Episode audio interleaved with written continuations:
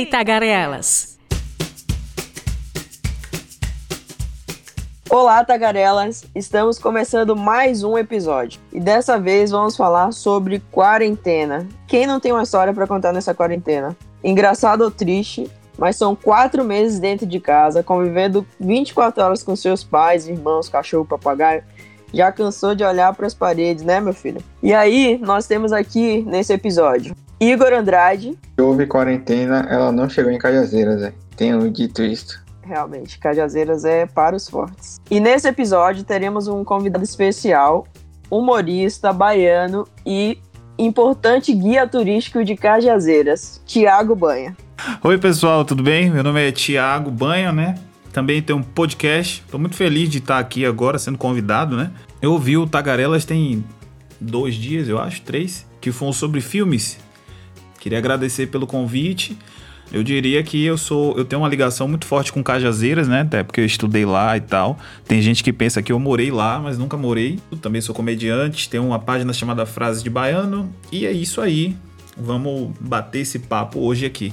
Obrigada. Espero que seja um episódio divertido para você, para quem nos escuta e pra gente também, né? Rapaz, para começar esse episódio, vamos lá. Com quem você mora, Thiago? Você mora sozinho? Você mora com seus pais? Como é que tem sido esses, esses mais de 100 dias aí de isolamento, de quarentena? Eu moro com minha mãe só. Meus pais têm um casamento moderno, né? Minha mãe mora aqui em Salvador e meu pai mora na ilha. E sempre foi assim, 20, 20 não, 30 anos já assim. E aí eu moro com minha Evoluídas, mãe. Evoluídas, né? É, eu acho que só deu certo por conta disso, né? Que não botou os dois na mesma casa. Mas eu descobri que minha mãe tem umas manias estranhas e tal. Porque eu sempre fui uma pessoa muito de ficar na rua.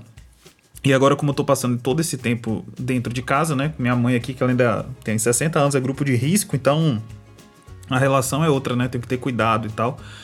E aí eu descobri que minha mãe tem umas manias estranhas. Só pra vocês terem ideia, minha mãe tá fazendo caminhada todos os dias. Ela anda acho que 2 quilômetros e é entre a sala de casa e o quintal. Ela vem na sala, ela vai até o quintal, volta, ela fica caminhando dentro de casa.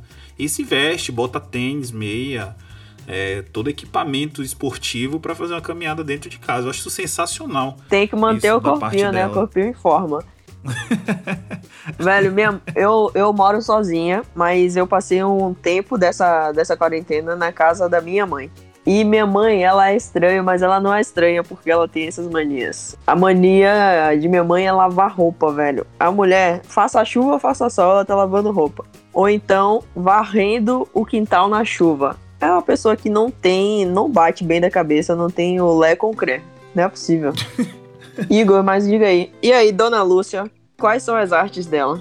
É, então, os hábitos dela, muitos, né? São muitos dia ela inventa uma coisa nova, mas no geral, quis mostrar que os cachorros são muito mais delas do que meu. O cachorro não consegue viver sem ela. Se ela sair de casa, velho, os cachorros choram, que é absurdo, vocês não têm noção. E Igor, como bom canceriano, está morrendo de ciúme dos cachorros. Não, tô de boa, tô de boa, tô suavão, suavão mesmo. Mas, velho, eu, morando sozinha, eu tive uns momentos de surto, assim. Tipo, eu cansei, eu ficava falando sozinha. Eu parei assim fiquei pensando, não é possível. Eu tô falando sozinha que eu já não aguentava mais, já tava ficando tantã assim, real. Não, não, não aguento mais. Ou então minha mãe enchia o saco de minha mãe e da galera, inclusive de vocês no grupo, que eu ficava falando, mandando mensagem toda hora. Às vezes eu tinha um monólogo mesmo estando no grupo, porque ninguém me respondia, porque as pessoas já estavam cansadas de receber as minhas mensagens.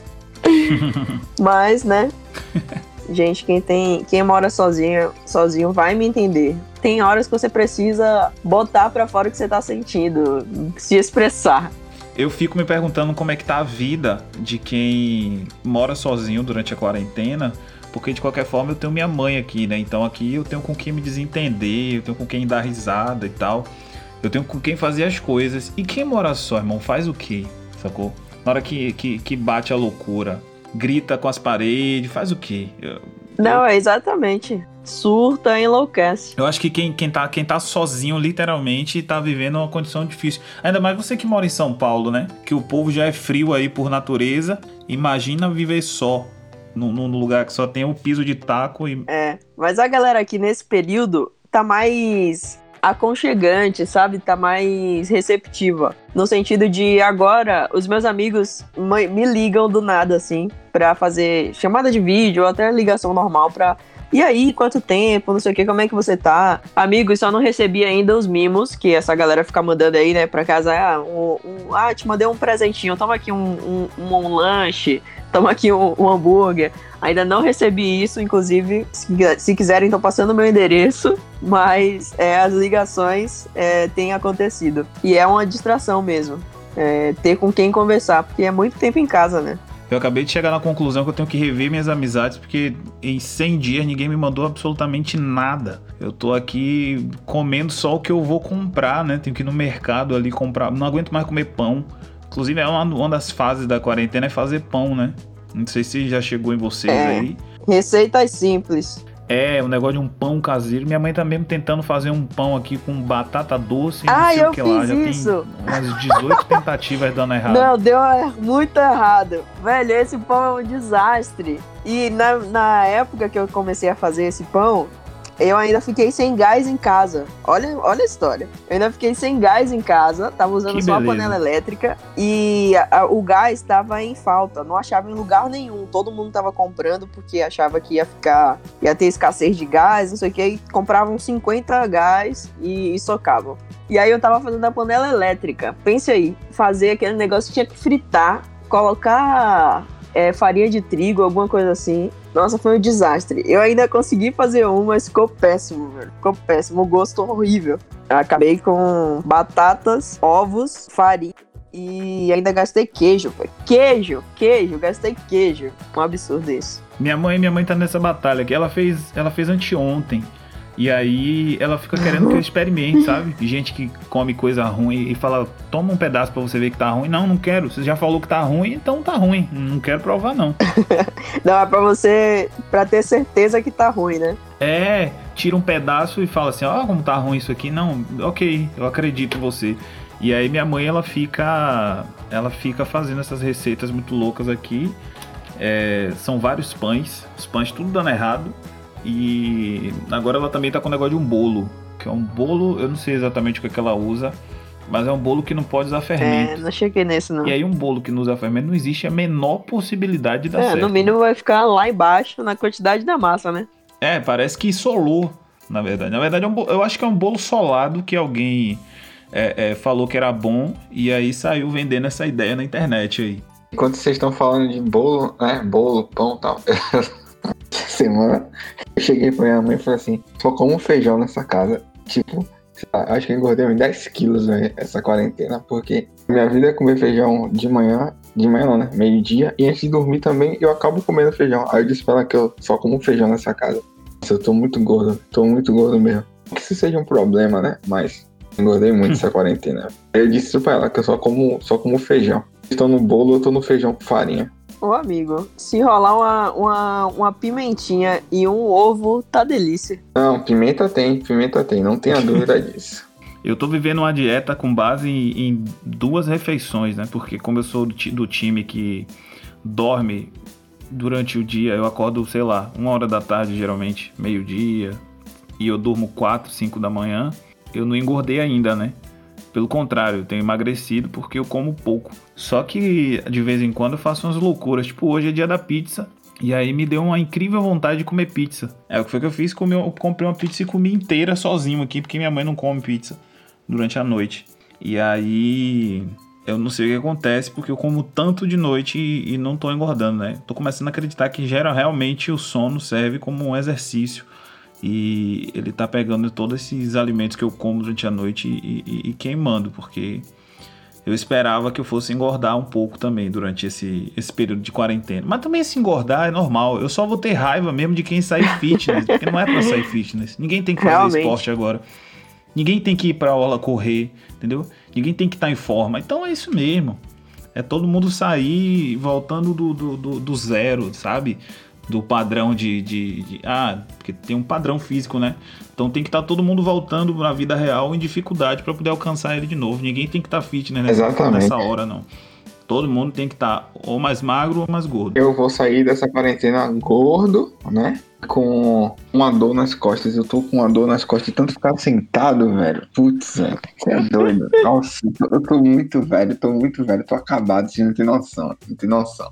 Quem nunca, né? Uma dorzinha no ciático. Hoje mesmo eu tava aqui deitada. Aí quando eu fui levantar, Nossa levantei de vez, Senhora. travei. Fiquei parecendo minha avó, assim, com a mão na coluna e meio inclinada, que eu não conseguia nem descer e nem voltar. É a idade, meu amigo. Chega pra todos. Eu nunca tinha sentido essa dor na minha vida.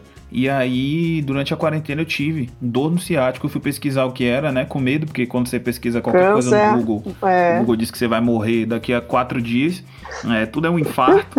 né? Outro dia eu bati o ombro na parede aqui. Fui entrar no quarto, me bati na parede. E aí fui olhar no Google, o Google tava dizendo que dor no braço, no ombro esquerdo era infarto. Eu pensei, gente, pelo amor de Deus. Não é não.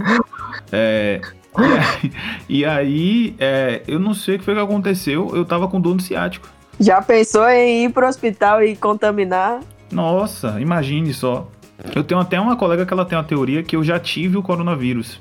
Porque antes dele se popularizar aqui, antes de se espalhar, na verdade, popularizar não é a palavra, eu tive uma, uma gripe que. Eu tive uma febre de 41 graus antes de, de começar a quarentena. E foi Caraca. muito forte, entendeu? Eu Fiquei, acho que uns oito dias, assim, quebrado, de ficar de cama real. Mas eu não fiz nenhum teste, então não sei, né? Pode ter sido só uma virose de carnaval. Mas eu acho que a maioria da- da- das pessoas já contraíram o vírus e nem sabem, né? E nem Porque sabem. tem- deve É. ter muita gente assintomática. Com certeza. Só uma coisa que eu me lembrei aqui que eu tava dando risada é que essa semana senti uma dor forte no braço, né? No braço e na costela. Eu fui olhar no Google. Aí tinha lá dizendo que eu tava tendo um ataque cardíaco. É. É porque é um dos sintomas. Sentiu o braço formigar. O braço deu duas formigadas, irmão. Já, já fica Aí eu desesperado. já. comecei a fazer os primeiros socorros em mim mesmo. Achando que eu, que eu iria infartar. Sério, a gente, a gente fica numa psicose, velho. Começou a fazer a massagem cardíaca, né? Do nada começa a contar pra ver se tá tendo 24 respirações profundas por minuto. Pra Eu- ver se tá tudo bem, se o coração tá todas essas batendo. coisas, pra eu- achando que ia ter um ataque cardíaco. Nossa, velho, que viagem, que onda. Mas é, é, é difícil. Uma vez eu tive isso indo fazer um show. Tinha um show na Barra. E aí. Tá, eu, né? Eu, que eu tenho mania de não escrever pi- as piadas. Eu fico tentando armazenar as piadas na cabeça. Pra chegar só na hora lá eu contar. Aí, beleza, vai eu pro show e tal. E comecei a, a, a sentir uma dor no metrô. Assim, escrevendo os tópicos, comecei a sentir dor no metrô. E aí, quando eu cheguei na Barra, que eu comentei com, com os meus colegas o que eu tava sentindo, ninguém acreditou em mim. Todo mundo pensando que, que eu tava mentindo e tal. Sendo que eu tinha saído do trabalho e nesse dia o meu chefe foi na, na- no Habibs, acho que ele queria impressionar. Olha a maneira que ele encontrou de nos impressionar. Ele comprou 60 reais de esfirra do Habibs. Então imaginem vocês quantas esfirras vieram. Vixe. Aí eu acho que foi gases, sabe? Porque eu comi muita esfirra. E você come esfirra do você, você, você sabe, né? Velho, e pior que quando essas gases fortes elas aparecem, dá, a primeira coisa que vem é dor no peito mesmo. E não é uma dor qualquer, é uma dor muito forte, né? É, Então você já pensa, Exato. não pensa que é gases, você pensa Exato. mesmo que tá morrendo. E aí vai eu pro show, né? Indo pro show e tal, sentindo aquela dor agoniado. E aí quando eu cheguei lá, eu avisei pra galera, falei, pessoal, não vou fazer o show hoje não. Eu tô sentindo a dor no peito muito forte. A pessoa achou que era brincadeira, eu comecei a me sentar, comecei a ficar pálido e tal. E aí eu não fiz o show, né? Continuei assim, todo andando meio me sentindo pesado assim, e isso no meu celular, eu já tinha digitado o número pra poder ligar em caso de infarto. E aí eu fiquei vindo pra casa desse jeito aí, porque tipo assim, qualquer sintoma que desse, qualquer dorzinha no braço, eu ia ligar. Porque eu ainda tenho esse negócio. Eu tenho uma colega de, de, de, de, de faculdade, o nome dela é Sara, que qualquer coisa que ela sente, tipo assim, ela sentiu uma dor no lado do, do, corpo, assim, porque ela se trombou em alguma coisa, ela para na frente de um espelho e começa a rir pra ver se o lado esquerdo do rosto dela não tá congelado e ela não tá tendo derrames. Essa daí é prevenida mesmo, já sabe o que fazer pra não. É. Essa é, é o, é o estágio mais alto da- do, do hipocondríaco, isso. Ai, velho. Ela não tá errada, não, velho. A prevenção é a melhor forma de evitar acidentes. Ela tá certíssima. É isso mesmo. Você tá doido. Bom, Mas, é, aproveitando que você falou sobre, né, sobre o show, você que, né, que é humorista e tal, tem que ter o contato com o público. E tá vivendo só com sua mãe esses tempos. Saudade, velho, de estar junto com. Junto não, né? De, de ter que ir pra rua, de estar com essa galera toda. E como é que tá a sua produção? Não é que você trabalha com isso, como é que tá esse, esse período de produção pra você? Não tá produzindo também, pode ser uma opção. Cara, eu, eu, eu, acho que não existe nada, eu tô falando isso com tranquilidade, que eu goste mais do que fazer show. Nada. Sacou? Nada. Não existe nenhuma outra coisa. Algumas pessoas vão falar, ah, outros vão falar sexo. Não, eu prefiro fazer show. Eu gosto muito de fazer show. E pra gente, eu falo até pelo, pelos meus colegas também, tá sendo um, uma dificuldade muito grande, porque a gente tava com uma expectativa enorme em relação a esse ano, sabe? A gente tinha um comedy club para abrir aqui em Salvador. Nem sei se vocês têm essa informação, mas a gente abria a primeira casa de comédia daqui da cidade, então a gente ia ter pela primeira vez alguns comediantes vivendo exclusivamente de comédia, sabe? A gente já tava com, com, com um contrato sendo negociado para voltar a fazer show em São Paulo de novo. Aí já era o Comedy Club para abrir aqui. Aí o Vatapá, que é meu grupo, já ia entrar em cartaz. Então já tava todo mundo com uma, uma super produção em quantidade assim de, de coisas a serem apresentadas para se fazer esse ano. E de repente a gente tem uma quarentena, ou melhor, a gente tem um vírus, né, que por consequência é, é, gerou a quarentena e a princípio a gente ficou pensando que seria o seguinte, ah, o Comedy Club deve abrir aí em julho, mas não tem a menor condição de abrir, sabe? E, e para piorar, eu tenho duas opiniões em relação ao que a gente faz, que é o seguinte: ou as pessoas vão buscar teatro e bares desse tipo, como o Comedy Club, para poder se divertir, porque não vai ter tanta aglomeração, não vai ter tanta gente se tocando, né? Porque são mesas e tal separadas. É, ou então a galera não vai querer ir mesmo, porque tem aquela ideia de ficar dentro de um lugar com várias pessoas diferentes. E aí eu não consigo chegar a nenhuma conclusão em relação a isso. Mas a, a falta que faz é absurda, muito grande. E sobre a produção, a gente teve que repensar a maneira como a gente produz nosso conteúdo. Por exemplo, eu sou um cara que eu detesto criar stories, postar stories no Instagram. Eu não tenho saco, eu sinto que as pessoas não têm motivo para querer ficar olhando como é que tá o meu dia, sabe?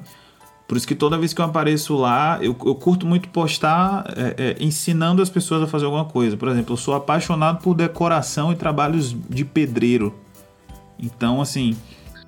Você, de vez em quando você posta alguma coisa assim, rebocando a parede, botando no piso, né? Isso. Aqui. Isso. Eu gosto de fazer essas coisas. Eu, eu amo fazer essas coisas. E aí eu, eu gosto de produzir esse tipo de conteúdo. Mas pra comédia a gente teve que se reinventar, né? Eu tenho uma página que é o Frase de Baiano, que é uma das maiores páginas de humor daqui de Salvador. E que a nossa pegada sempre foi a criação de meme. Então sempre, eu nunca precisei ficar mostrando minha cara lá. Só que pra quando a quarentena acabar os comediantes precisam estar com um nome forte para poder o pessoal é, de alguma forma ir lá assistir o show, né? Enfim, então aí já começa a ter que se reinventar, já começa a ter que pensar vídeo. Eu já postei um vídeo ontem que, que teve uma repercussão bem legal sobre mulheres que moram só e quando os homens descobrem isso. Várias frases clichês assim que os caras falam.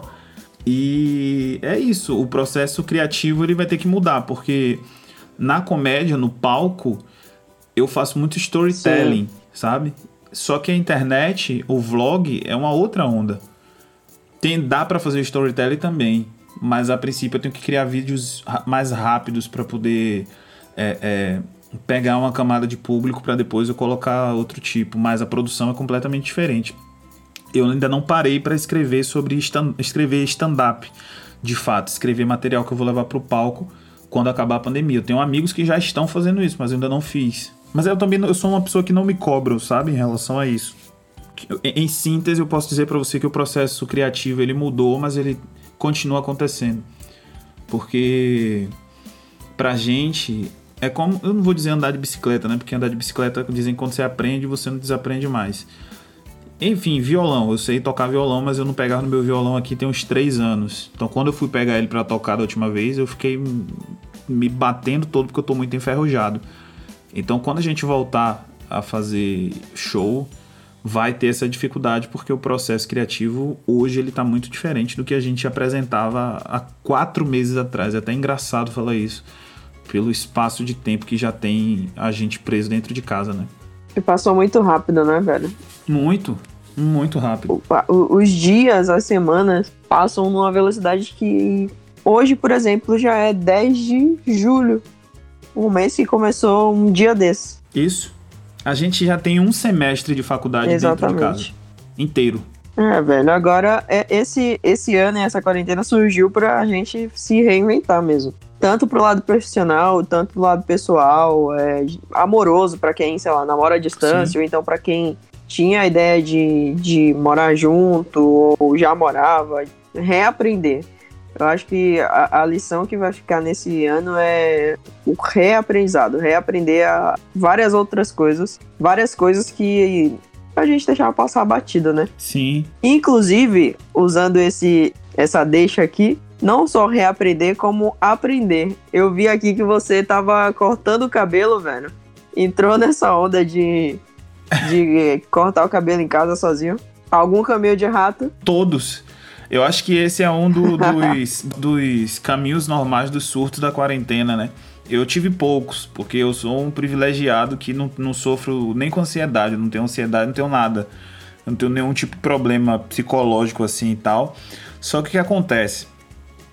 Eu corto meu cabelo e eu faço degradê no lado. E aí eu tenho uma máquina aqui que eu uso para poder fazer a barba. E eu pensei, e se eu cortasse o meu próprio cabelo? Aí eu botei o pente 1, fui lá, passei o pente 1 e ficou ok.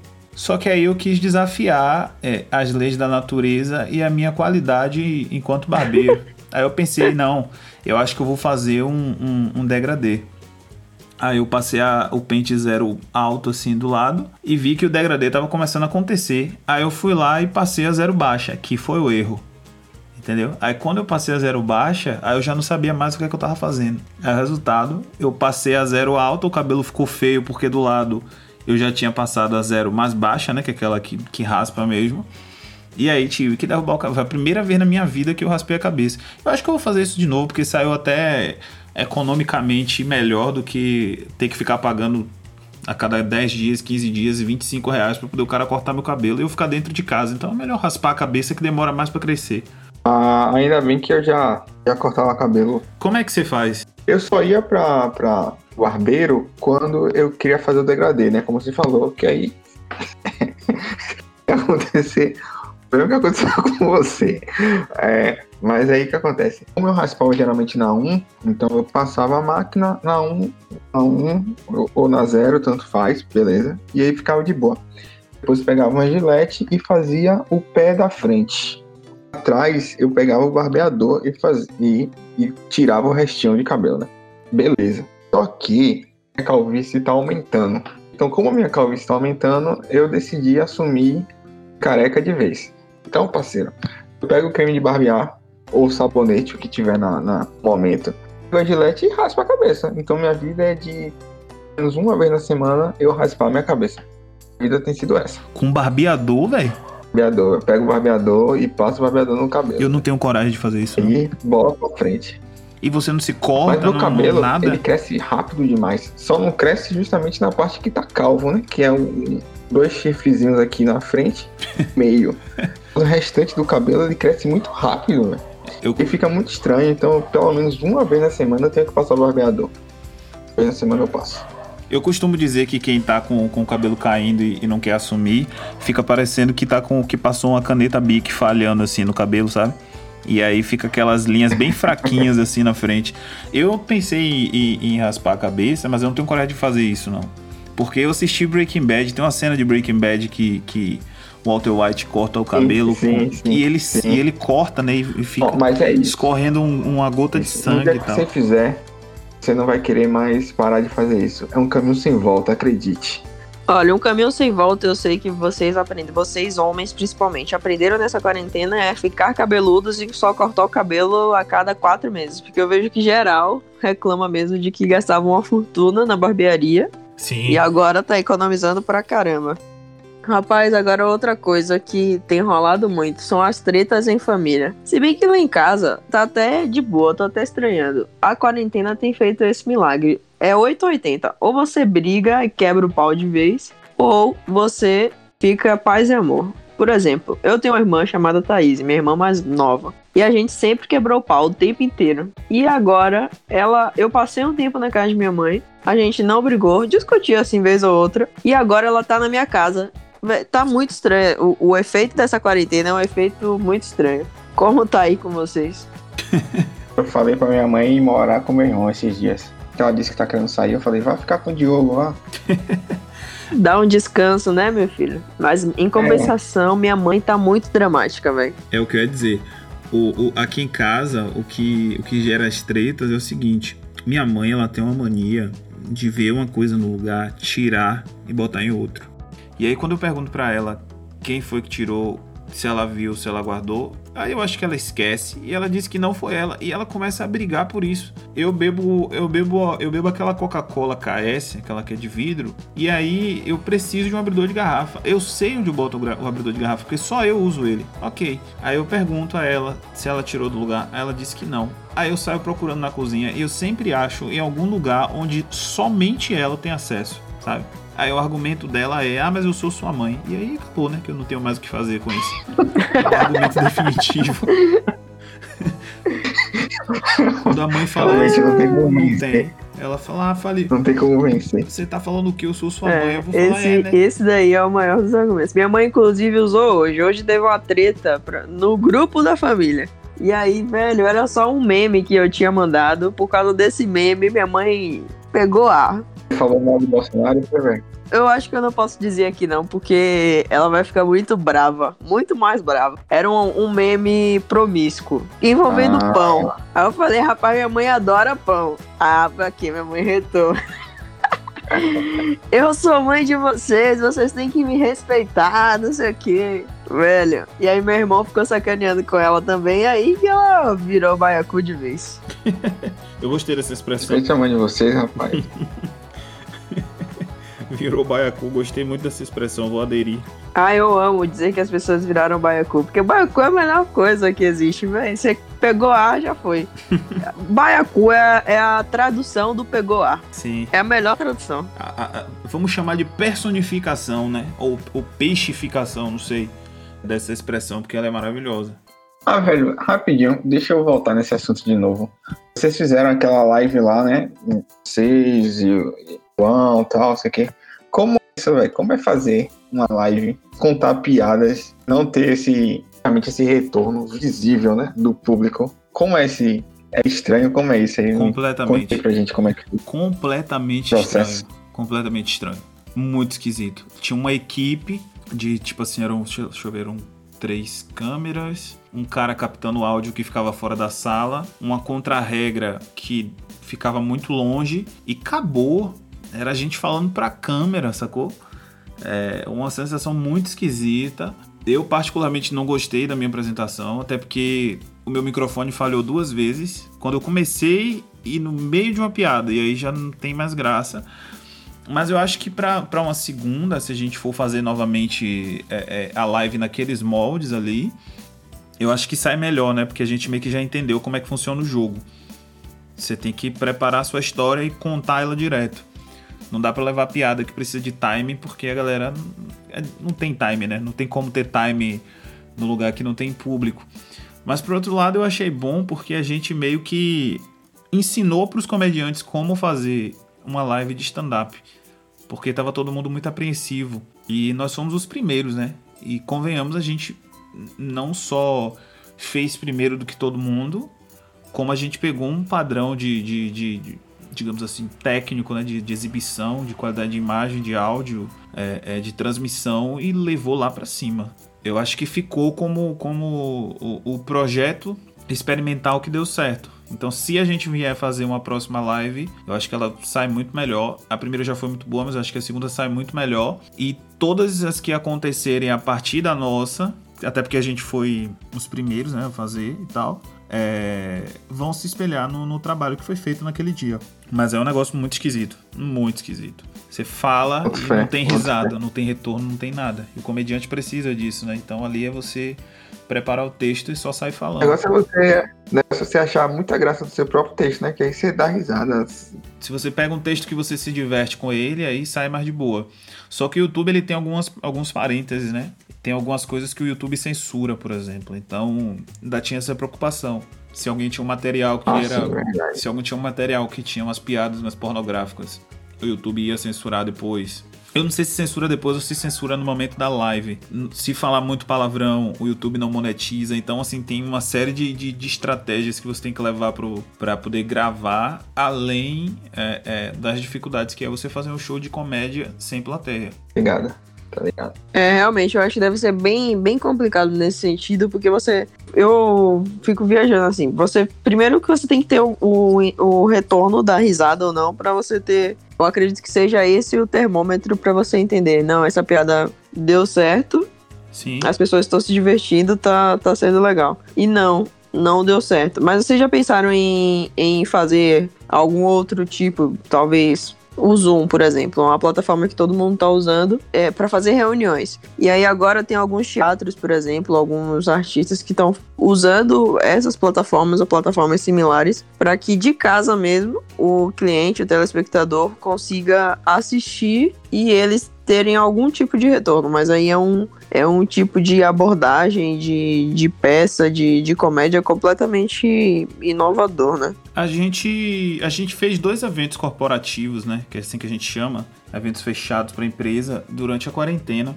O Vatapá Comedy Club, que é meu grupo, que foi para sanar eles contrataram a gente, fizeram uma chamada de, de, pelo Zoom lá, pelo sistema deles interno, não lembro exatamente. E foi isso, a gente contando as piadas e a gente não tinha um retorno de risada da galera, porque o microfone não podia ficar aberto, né, deles, porque senão atrapalhava o nosso. Mas, tipo assim, era a gente contando as piadas, olhando pra tela e vendo só a galera rindo sem áudio, sabe?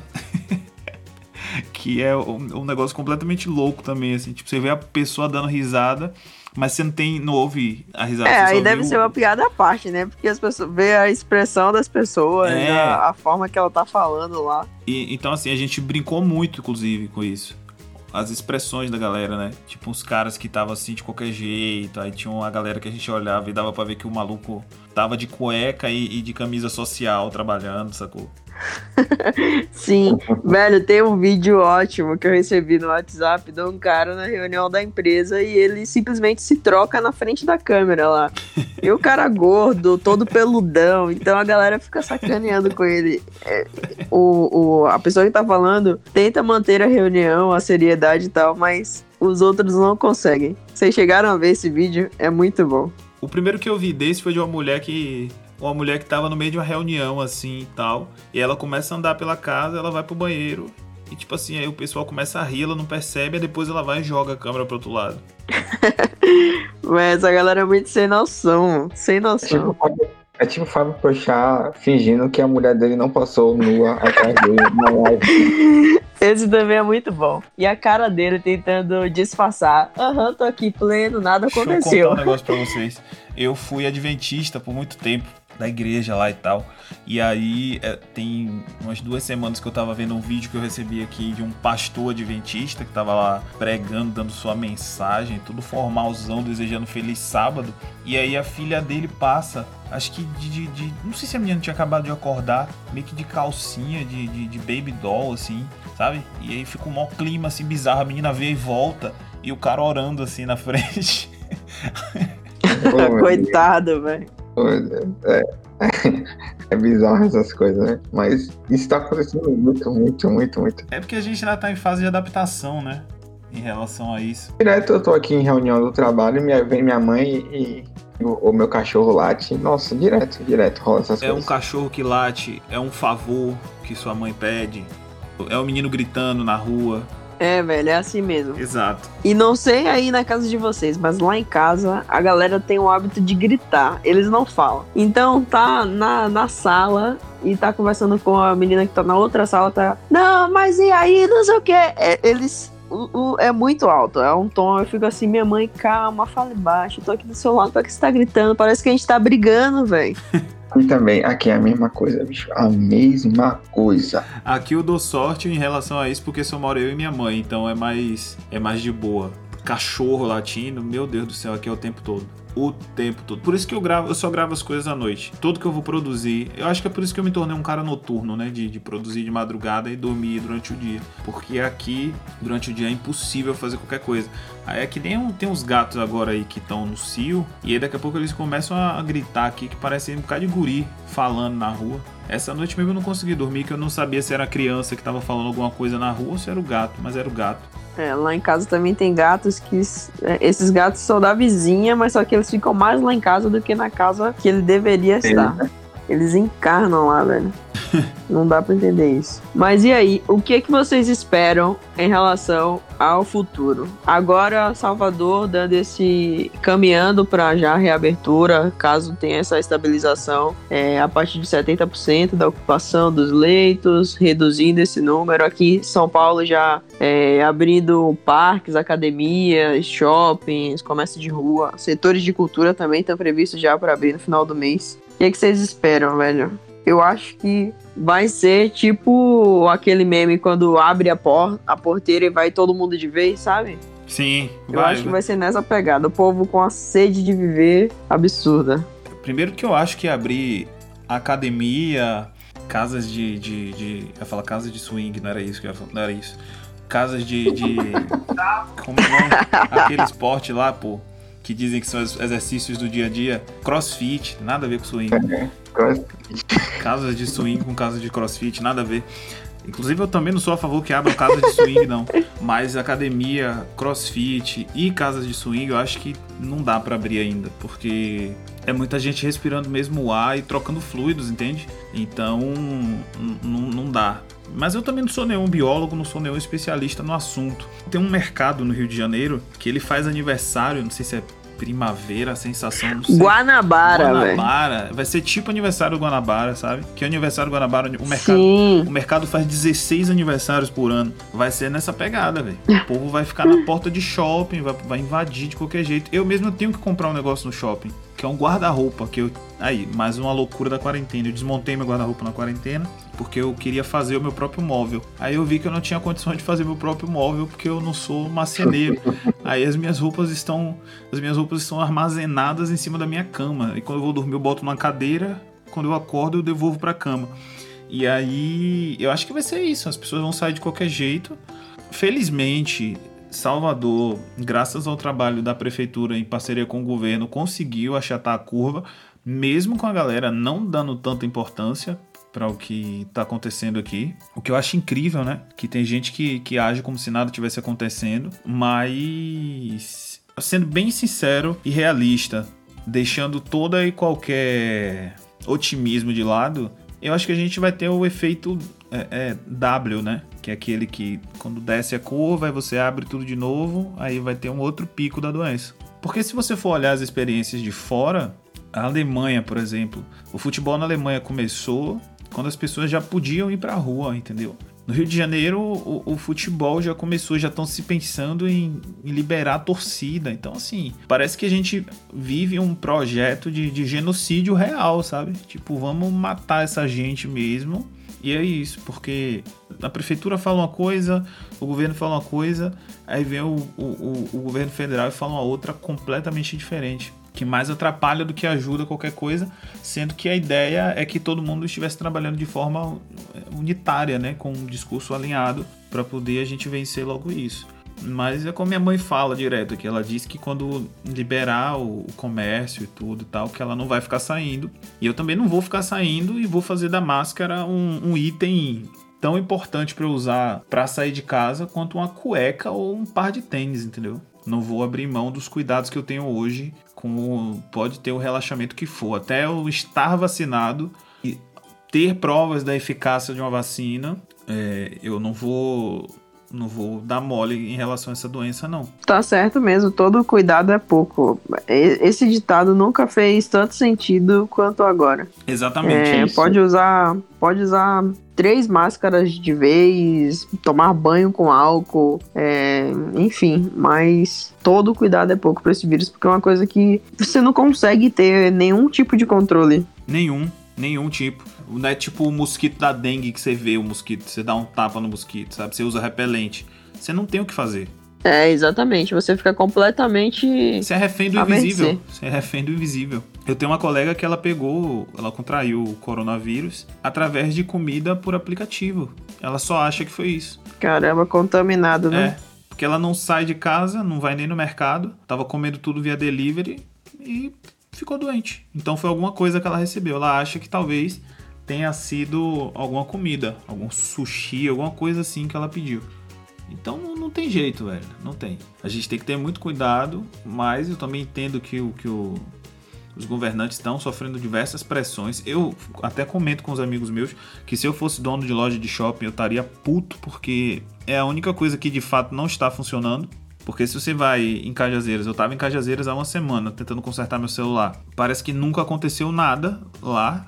Tudo funcionando normal. Não, lá é normal. Aqui, aqui tá de boa, pô. Aqui, não- aqui não teve nem coronavírus, ficou na, na, na regional ali, É, não subiu a 8, O não. coronavírus se perdeu ali na ladeira da 8, não conseguiu subir. Exatamente. Aqui no meu bairro a mesma coisa, tá tudo normal, tudo funcionando normal. O que eu acho curioso é que os empresários não entenderam que, tipo assim, você tem uma loja que vende jeans. Irmão, você não vai vender jeans agora. Tem pouco dinheiro circulando. E o pouco dinheiro que tem circulando, as pessoas não vão comprar calça jeans, sacou? Então, eu acho que às vezes é até mais prejuízo pra eles. Eu vi um cara, um dono de empresa falando que no centro de Salvador a loja dele estava aberta, mas que não estava vendendo nada. E que ele estava muito revoltado com isso e tal, por- porque era culpa da prefeitura. Eu pensando, irmão, você não deveria nem estar com isso aberto, sacou? Se você abriu, era para você imaginar que, que você de fato não ia vender nada, porque as pessoas que vão para aí estão indo, sei lá, para bater perna, comprar coisa que não é tão necessária. Mas ninguém vai entrar na sua loja para comprar, sei lá, um, um- um- um jogo de, de, de, de- de faqueiro. Ninguém vai fazer isso agora, sabe? Porque as pessoas têm outra prioridade, outras prioridades, porque a grana tá curta, tem pouco dinheiro circulando, então você tem que investir naquilo que é necessário. Agora, uma coisa, velho, em cima disso que você tá falando. Aqui, ali na feirinha, acho que você deve saber onde é, tem aquela loja de 10 reais. Mano, aquilo ali faz uma fila absurda de gente pra poder entrar naquela loja, velho. Debaixo de um sol desgraçado, velho. Verdade. Fica, fica um. A fila dali é maior do que a fila da Caixa Econômica quando tá dando, pagando o O auxílio. auxílio É o emergencial. auxílio. Eu acho um absurdo, velho. Um absurdo. Pior que é mesmo. Não teve um dia que eu passei ali e que não esteve e que não estava com fila. Eu acho que a galera recebe o dinheiro do auxílio e vai pra lá pra poder gastar, entendeu? Faz sentido, faz sentido. Mas aqui tem uma loja dessa também. A daqui não, ela não fica desse jeito não, mas ela é um dos lugares aqui onde tem o maior fluxo de caixa do bairro assim que eu olho, que tá sempre cheio e tal. É porque também tem aquele negócio, né, que você não, sei lá, eu tava procurando, eu nem lembro o que foi, não sei, não- sei lá, tava procurando uma prancheta pra comprar. Aí eu entrei lá. Como é um lugar que, que, que vende tudo, eu saí de lá com uma chave de fenda, uma trena e um cesto de lixo, não, um cesto de roupa suja, sacou? E eu fiquei me perguntando depois por, o que.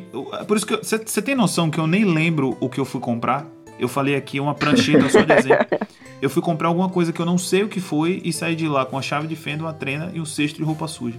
É, eu acho que tem muita gente que ficou mais, mais consumista nesse período mesmo. Nossa. Porque está em casa e você começa Exato. a lembrar de um monte de coisa. Exato. Por exemplo, né, em casa aqui, eu já quero mudar um monte de coisa. Quero, sei lá, mexer aqui no, na mesinha do, do. montar um escritório, é, sei lá, tirar um sofá. Tô pensando em várias coisas de mexer aqui, só não vou quebrar a parede porque, enfim, né, não dá. Mas fora isso, tem muito tempo em casa olhando para as mesmas coisas, pensando em várias mudanças. É como o Thiago falou, tem muita gente que tá guardando dinheiro pra coisas, né, que são essenciais. Mas em contrapartida, tem gente que tá gastando dinheiro com outras coisas. Eu tenho um brother que ele trabalha em loja de móveis. Ou que a loja dele nunca vendeu tanto como tá vendendo agora. Imagine. um momento que as pessoas, teoricamente, deveriam estar guardando dinheiro, né? Não estar saindo de casa. Eu vi uma, uma pesquisa que acho que eu vi no jornal jornal da Globo que nesse período que está se vendendo é muito instrumento musical que é um negócio extremamente sazonal assim e que durante esse período teve uma crescente muito grande sabe? Eu sou um cara que sou viciado em tênis e aí todos os dias eu entro no site da Artwalk, no site da Nike, da Adidas e eu falo assim, eu não vou comprar isso, não preciso. Por outro lado, tem um brother que nessa brincadeira já comprou quatro pares. Em cada mês da quarentena Cê ele tá comprou um doido. tênis novo. Porque ele recebeu o auxílio, tava meio desesperado, recebeu o auxílio, ele já tava juntando uma grana porque ele achou que não ia receber. E aí ele tá comp comprou quatro pares. Isso, quatro pares. E eu tô me controlando. É um ótimo investimento. É, até o dia que aparecer um Jordan 1 lá, que aí eu compro. Que aí, é, aí eu não vou conseguir resistir à tentação, não. É, vai ter que ser forte aí pra não conseguir, hein? Pra não entrar. Eu, por outro lado, tô conseguindo economizar bastante nessa, nessa pandemia. Queria poder dizer o mesmo. Mas, no- altas pesquisas na internet, mas Isso. tenho Nossa controlado Senhora. meu cartãozinho. Eu só fico no LX aqui o dia todo. OLX, aí vou olho o Zoom, Submarino. Nem sei o que eu tô procurando. É, é, eu digo isso pra todo mundo. O LX é o novo Instagram, cara. Você entra no LX, você entrou no LX pra poder ver um quadro. Você já tá vendo agora valor de apartamento. É assim que funciona no LX. É verdade. O LX tem quase o mesmo poder que a loja de 1,99. É isso. É, é a loja de 10 de Cajazeiras digital, né? É a famosa OLX. Exatamente. Quer ver um lugar que a galera ressignificou nesse período? A Ferreira Costa. Vocês já foram na Ferreira Costa? Sim. A Ferreira Costa não é uma loja que tá sempre muito cheia. Tem uma galera que tá lá e tal, fazendo suas compras, enfim. Só que aí eu reparei que nos. Eu fui na, na Ferreira Costa acho que três vezes durante a quarentena. Irmão, a última vez que eu fui lá, a fila tava no, no, no final da, da rampa do estacionamento, entendeu? A fila gigante e, e, tipo assim, você entrava uma galera só dando rolê, assim. Porque como eles agora abriram a ala de decoração, então a Ferreira Costa tá meio que funcionando como se fosse um shopping, sacou? A Ferreira É isso Costa que eu ia falar é um agora. novo shopping. Ressignificaram o, É. o sentido de shopping, né? Shopping virou casa de material de construção, casa de decoração, Supermercado. supermercado, é. Banco, até banco virou shopping. Porque as pessoas querem só uma brecha pra poder sair de casa. Exato. Independente de qual seja o destino. O, o sentido, a, o prazer é sair de casa um pouco. Eu tenho uma, uma colega que mora na Alemanha. E uma amiga dela alemã falou que que o se aconteceu o seguinte.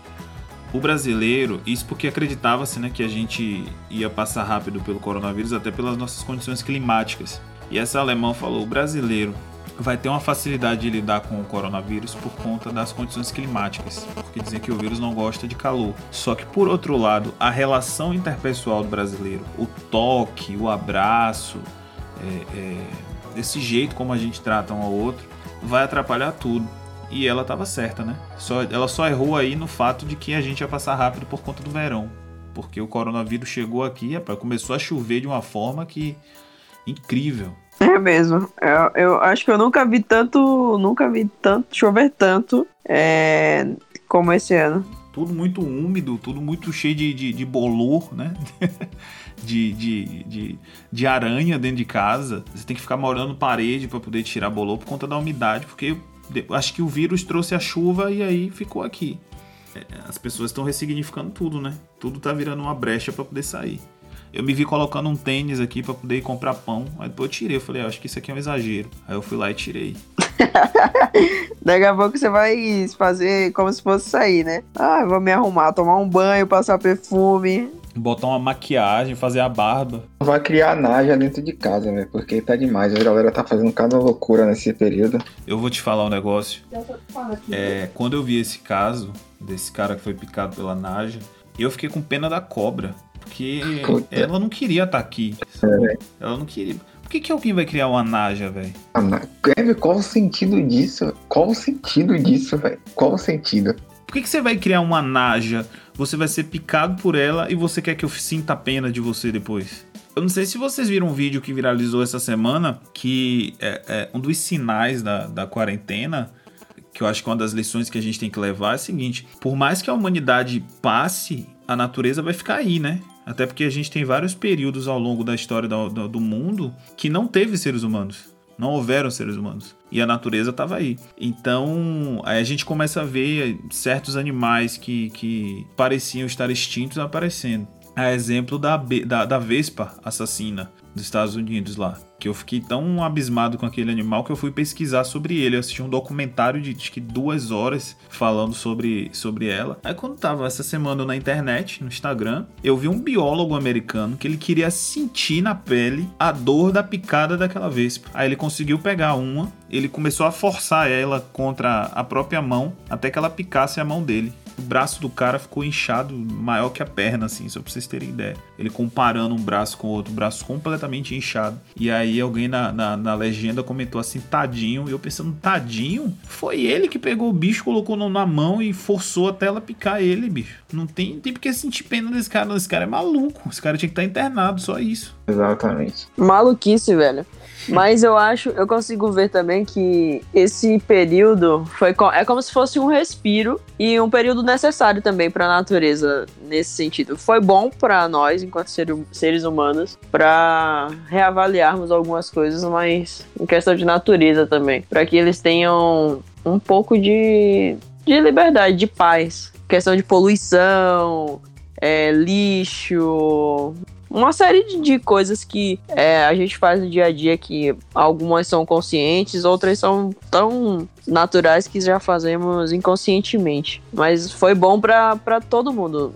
Tem um lado ruim, obviamente, que ninguém queria ficar em casa, ninguém queria estar tá passando por essa, por essa situação de ter um vírus, de estar tá vivenciando um vírus. É, ainda mais um vírus tão letal quanto esse, mas tem que tentar tirar, extrair aí né, situações é, benéficas dessa quarentena. Eu acho que esse lance que você falou em relação à, à, à natureza, para mim o grande, o grande reflexo de chegar na, na, conclusão, a grande melhor maneira de eu chegar nessa conclusão de que a humanidade passa e a natureza fica aí, foi a gente ver tartarugas colocando ovos no, no, no Porto da Barra, sacou? Eu nunca imaginei. Sim, é uma cena muito bonita, que, né? Que, que poderia ter esse tipo de bicho ali, sacou? Poderia ter esse tipo de animal por ali. O ser humano é muito arrogante, né? Na verdade é essa. A gente pensa que, que, que a gente é imune a tudo, que. Enfim. Mas, como diz minha mãe, né? Nós somos grãos de areia. Então as coisas vão passar, o mundo pode cair aí, mas a natureza vai ficar aí se renovando, né? Como eu já falei, houveram vários períodos da história onde o ser humano não estava aí, sacou? E o mundo continuou rodando da forma como tinha que rodar. Então, acho que é hora da gente se ligar. Só que por outro lado, eu acho que isso não vai acontecer. Eu sou um cara que eu não sou a pessoa é, é, das mais otimistas, porque eu sou muito razão, sacou? A gente vê, por exemplo, pô, tudo tá acontecendo no mundo, a gente tem uma pandemia instalada e tal o mundo tá um caos e o nosso ministro da, da, da, do meio ambiente querendo que. Espero que a gente aprenda alguma coisa e que coloque em prática esse aprendizado, né? Banha, muito obrigada por participar desse episódio. Eu que a agradeço a Com certeza você acrescentou bastante para a ele. Eu agradeço a vocês pelo convite. É...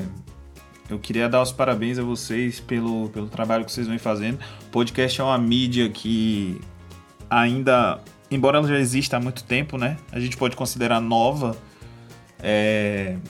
E uma coisa que eu gosto do que vocês fazem é que vocês não levam o podcast com a cara que as pessoas acham que um podcast tem, sabe? Que aquele negócio com aquela linguagem toda cult, é, parece que é direcionado só pra gente acadêmica, não sei o que. Então, eu agradeço pelo convite e eu gosto da forma como vocês usam essa linguagem e a linguagem que vocês usam é, aqui nesse podcast. Muito obrigado pelo convite. É, aproveite, Thiago, e né, convide a galera para poder ouvir o seu podcast, onde elas podem encontrar o seu trabalho como humorista. Faça seu mexão aí lá. Pronto, momento jabá. O meu podcast se chama Diga aí Banhado. É um podcast completamente aleatório eu falo sobre assuntos que têm relevância, como por exemplo dessa semana eu falei sobre as mulheres do pagode, que eu acho que é um assunto que a gente precisa conversar e popularizar, né? É, as mulheres que cantam pagode e tal. Eu já fiz episódio sobre forró também, contando a história do forró. Mas por outro lado, eu falo sobre a importância de não ter saneamento básico. e tornar uma pessoa melhor por conta disso, sacou? Aprender a dar valor às pequenas coisas da vida. Então é um podcast muito aleatório.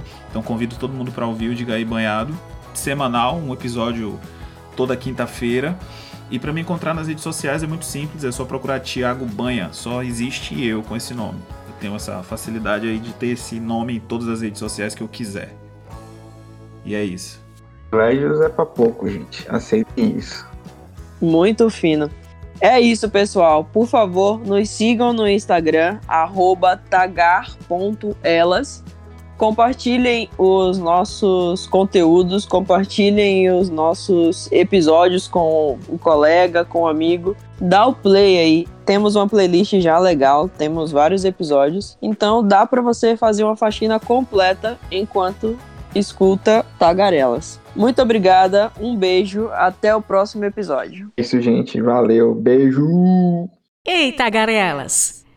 Este podcast foi editado por Bagai, produção fonográfica.